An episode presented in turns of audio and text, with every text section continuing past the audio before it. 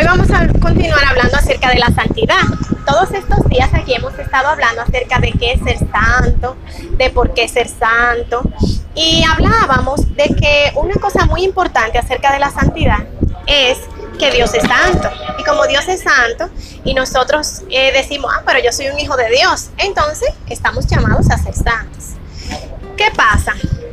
Que decíamos que la santidad es todo lo que no, lo que está lejos del pecado, lo que está lejos de la inmundicia. Cuando nosotros somos personas que estamos lejos de la inmundicia, pues nosotros somos personas que estamos tratando de ser santos. Que es lo inmundo, lo inmundo es lo profano, todo lo que no tiene que ver con Dios, todo lo que tiene que ver con pasiones desordenadas, bajas pasiones, todo lo que tiene que ver con lo que la Biblia registra que está fuera de la voluntad de Dios.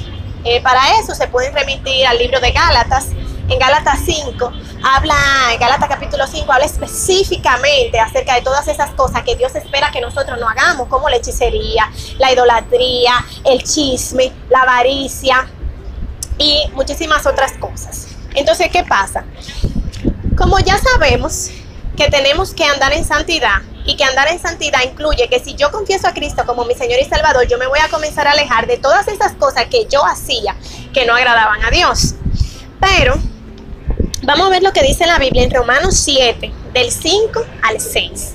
Dice, porque mientras estábamos en la carne, las pasiones pecaminosas que eran por la ley, obraban en nuestros miembros llevando fruto para muerte. Pero ahora estamos libres de la ley, por haber muerto para aquella en que estábamos sujetos. De modo que sirvamos bajo el régimen nuevo del Espíritu y no bajo el régimen viejo de la letra. Y voy a explicar esto. ¿Qué es estar en la carne? Eh, explicaban en, déjame aquí, explicaban la, el domingo en la iglesia donde yo voy, justamente, ¿verdad? Nosotros somos espíritu, alma y cuerpo. Y yo voy a poner que esta hoja es el alma que yo tengo en la mano, que mi mano izquierda es mi espíritu que mi mano derecha es mi cuerpo. Y ahí están las tres cosas. Entonces, el alma es eso que Dios nos puso a todos y cada uno de nosotros adentro, que es lo que va a ir a un lugar determinado cuando nosotros muramos. La gente habla del cielo y del infierno. ¿Qué es lo que va al cielo o al infierno? Eso, esa alma. Eso es lo que determina. El espíritu es lo que nos da vida y fue lo que Dios le puso a cada ser viviente, no importa si es humano, si es un animal, todo ser viviente, todo lo que respira, tiene un espíritu que es lo que permite que esa persona tenga vida y el cuerpo, que es esa caja que lleva esa alma que nosotros tenemos dentro. Entonces, cuando yo, ese espíritu, en ese espíritu, ¿verdad? De mi, de mi mano izquierda, en ese espíritu, cuando yo confieso a Cristo como Señor y Salvador, viene el Espíritu Santo a morar en ese espíritu, en mi espíritu. Porque dice que recibiréis poder cuando haya venido sobre ustedes el Espíritu Santo. Y el Espíritu Santo se recibe cuando acepto a Cristo como mi Señor y Salvador inmediatamente yo acepto a Cristo, el Espíritu Santo viene a morar aquí en ese espíritu mío.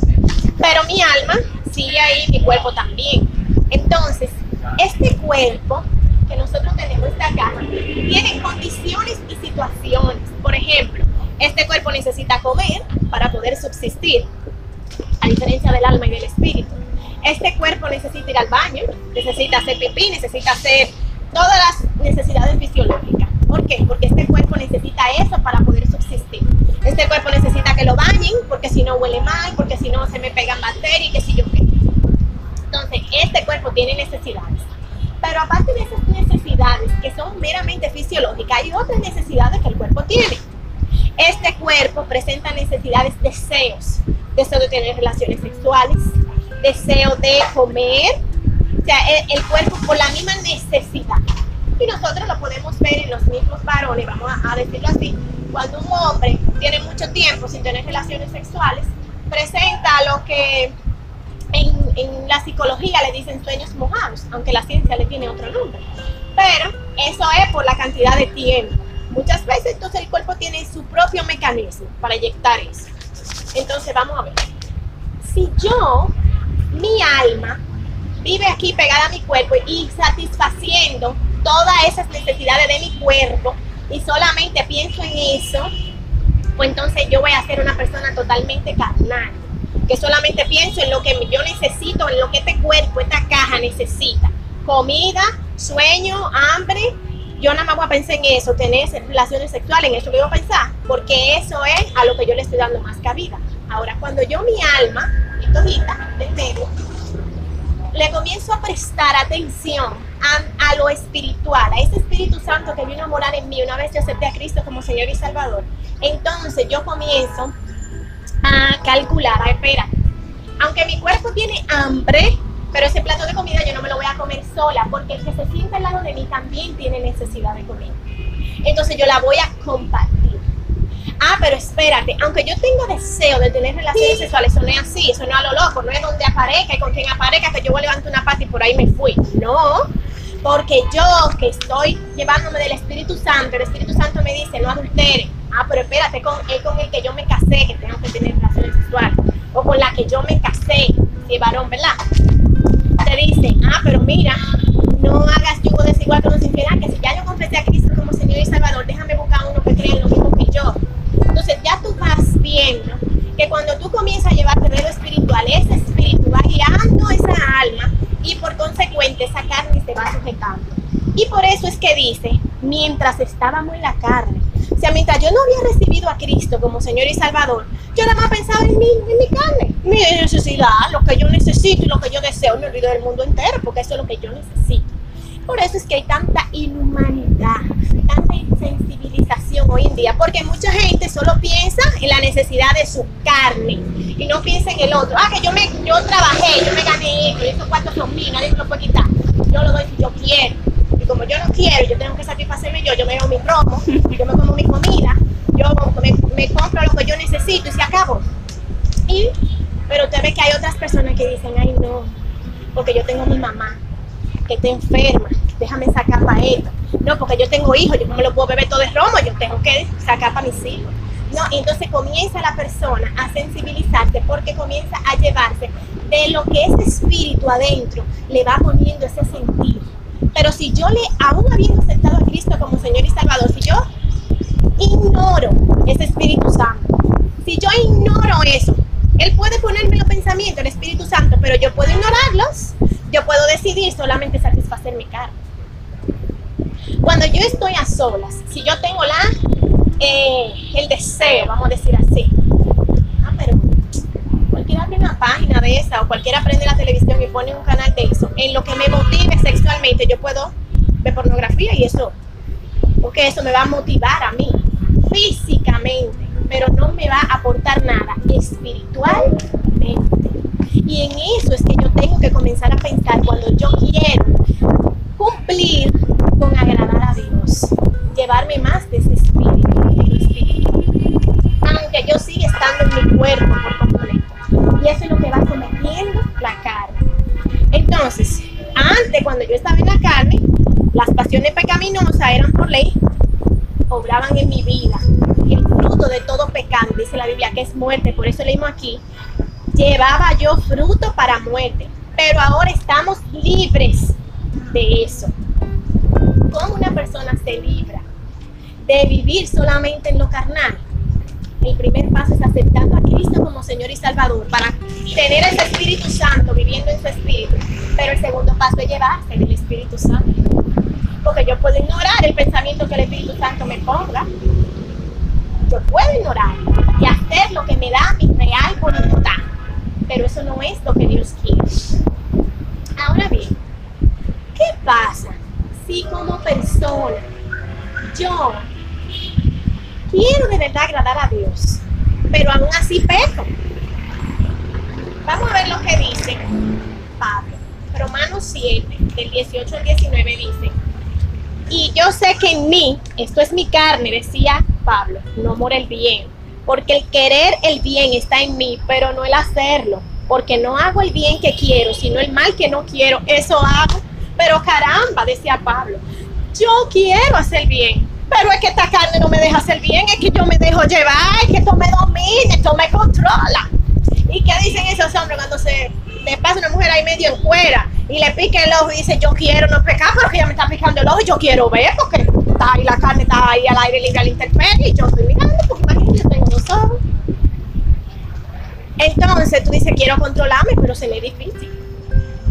¿Qué pasa cuando estamos en esa condición de que yo no quiero pecar, pero aún así peco?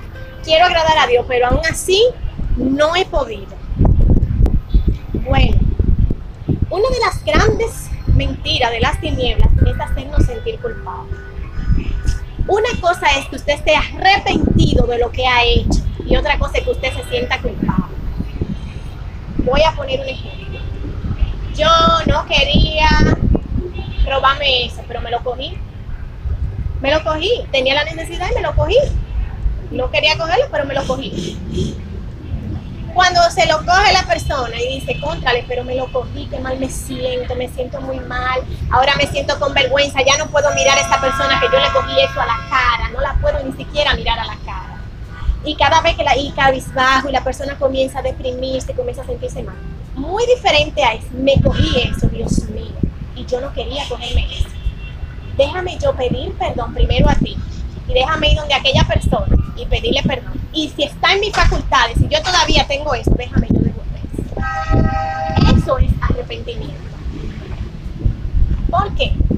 Porque dice la Biblia, si confesamos nuestros pecados, Él es fiel y justo para perdonar nuestros pecados y limpiarnos de toda maldad.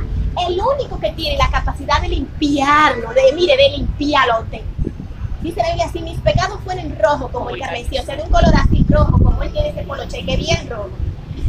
Si fueran rojo así, van a venir a ser como la blanca lana. Usted sabe lo que es de teñir un poloche rojo y ponerlo blanco. Hay que pasar mucho.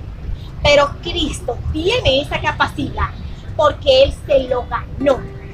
Él venció en la cruz del Calvario. O sea, cuando Él murió ahí, la Biblia dice que descendió a las partes más bajas del infierno y que le dijo a los espíritus que tenían más altos rangos, aquí estoy yo, usted, páseme la llave. Y dice la Biblia que los avergonzó públicamente, o sea, los que más altos rangos tenían ahí en el infierno, los avergonzó abajo de sus súbditos, delante de sus súbditos ahí, delante de los demonios de los rangos. Y luego dice la Biblia que llevó cautiva la cautividad y subió a los cielos para llenarlo todo. Él tiene esa capacidad. Entonces, si mi Cristo aquel en quien yo he creído tiene la capacidad de perdonar pecados, ¿por qué voy a vivir en culpabilidad? Mejor es yo ir delante de él y arrepentirme y apartarme del mal. Porque no es solamente ir delante de Dios, arrepentir. Es que yo tengo que tener el deseo de no volverlo a hacer. Porque Dios sabe si es sincero o no.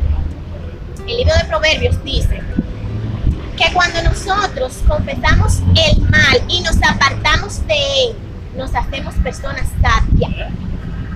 Nos hacemos personas que a Dios le agrada. Pero o sea, tenemos que confesar y luego apartarnos. ¿Cómo yo me aparto? Tomando las medidas necesarias para no volver a cometer el mismo error. Esa es una forma de no volver a caer en el pecado, en la tentación tú sabes que tú tienes debilidad por cogerte lo que no es tuyo, trata de no quedarte en un sitio donde haya cosas mal puestas, tú solo o tú solo. Tú viste un celular mal puesto, vete de ahí rápido, porque sabes que va a venir la tentación de que te lo va a querer coger. Tú sabes que tú eres débil pornografía, no te quedes solo en, un cuarto donde tú tengas acceso a internet, donde tú tengas acceso a la televisión. Simplemente vete de ahí, sal para afuera, vete para la calle, habla con la gente, donde la gente te vea, donde tú no puedas hacer eso, porque todo el mundo, y se va a sentar en, la, en plena calle y va a agarrar y va a prender su celular y va a comenzar a ver pornografía porque a la gente le da vergüenza eso. Entonces salga donde la gente lo vea y donde usted no pueda tener acceso a eso. Donde a usted mismo le dé vergüenza ver eso. Si usted tiene una debilidad con eso. ¿Me entiende? Es tomar las medidas del lugar. aunque mañana usted caiga, otra vez en pecado, pero hoy que usted se arrepintió, tener el deseo de no volverlo a hacer. Esa es una de las formas efectivas de no volver a caer en pecado. Ahora bien, pero ¿y qué pasa? Cuando mi pecado, o sea, eso que me está absorbiendo, es en mi mente que está. Es que yo no puedo con una mujer que yo le encuentro con la mente de una vez. ¿Qué pasa cuando es en la mente que está ese pecado? Que está esa situación. ¿Qué pasa cuando es así? es que odio a esta persona, es que no se me sale, que es un odio que le tengo, que eso está ahí adentro, eso nadie lo está viendo.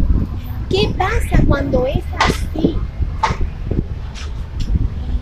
Primero, la Biblia dice que nosotros podemos elegir en qué pensar.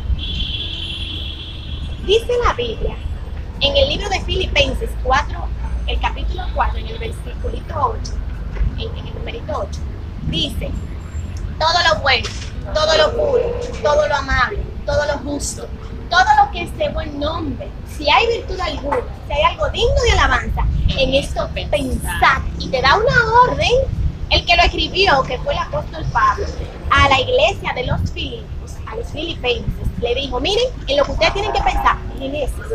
Y yo les puedo dar testimonio de que a mí me resultó mucho, mucho en mi adolescencia. Yo fui a una consulta con una persona porque yo tenía situaciones y era una líder de mi iglesia y yo fui y le dije, mira, necesito tu consejo.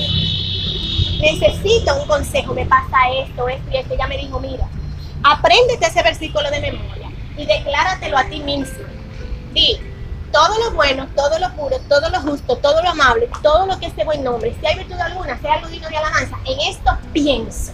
Y tú te vas a dar una orden con la boca a ti mismo. Desde que te llegue un pensamiento que no es de Dios, que tú sabes que no es bueno, repítete ese versículo. Y tú vas a ver que el pensamiento va a oír. ¿Por qué? Porque los pensamientos vienen de tres sitios.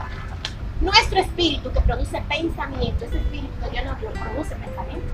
Dice la Biblia dice, en el espíritu de vuestra mente. O sea que la mente tiene, el espíritu es que produce pensamiento en la mente.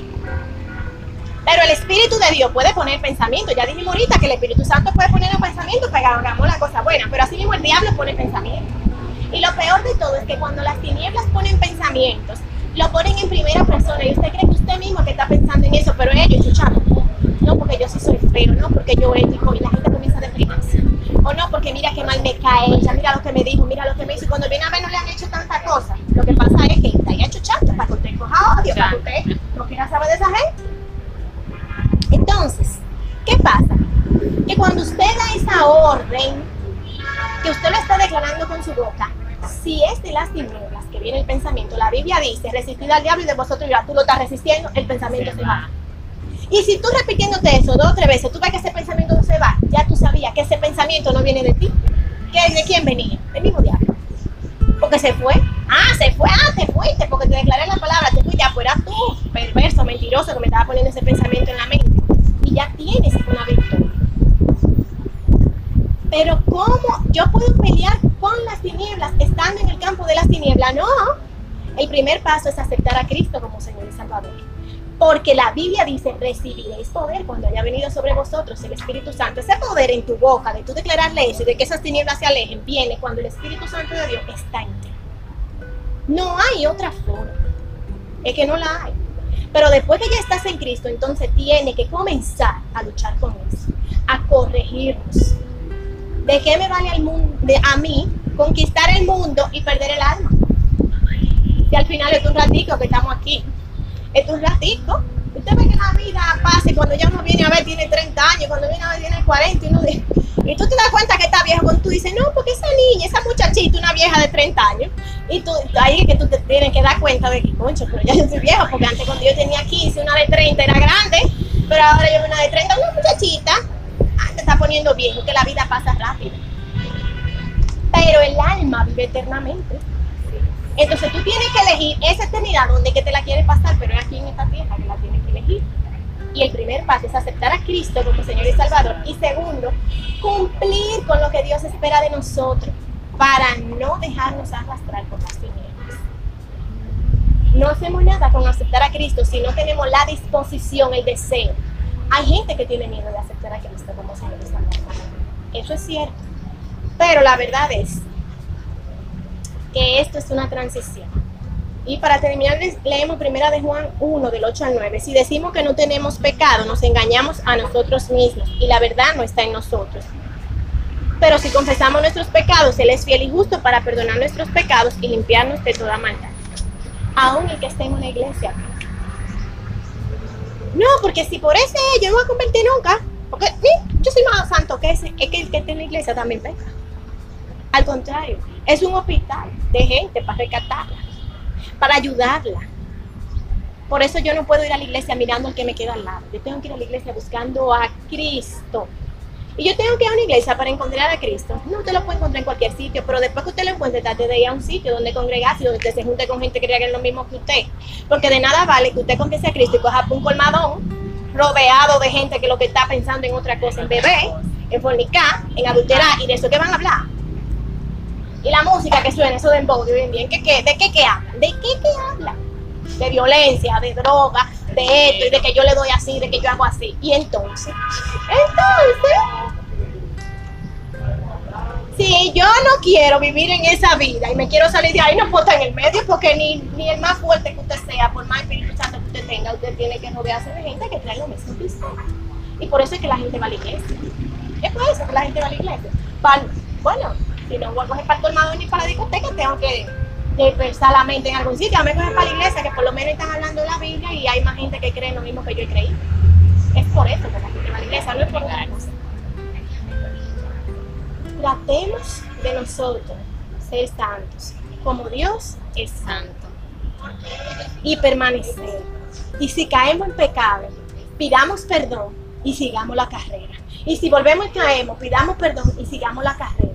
Y el día de mañana vamos a poder decir, como dijo ese apóstol Pablo que escribió eso, he terminado la carrera, ya lo he corrido todo, por lo demás me está guardada la corona de la vida.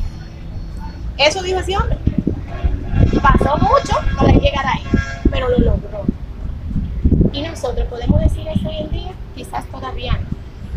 ¿Tú has confesado a Cristo como Señor y Salvador? ¿Quieres confesarlo hoy?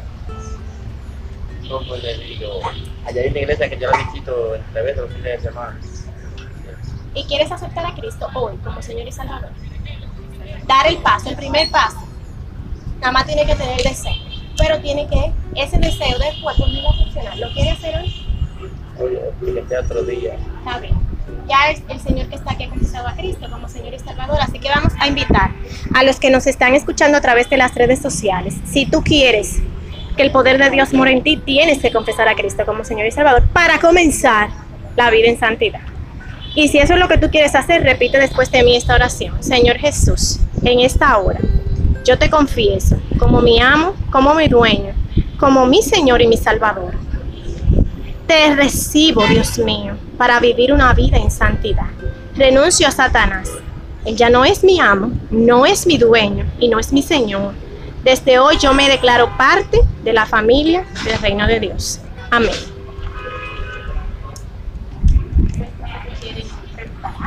Si le queda alguna duda de hablamos.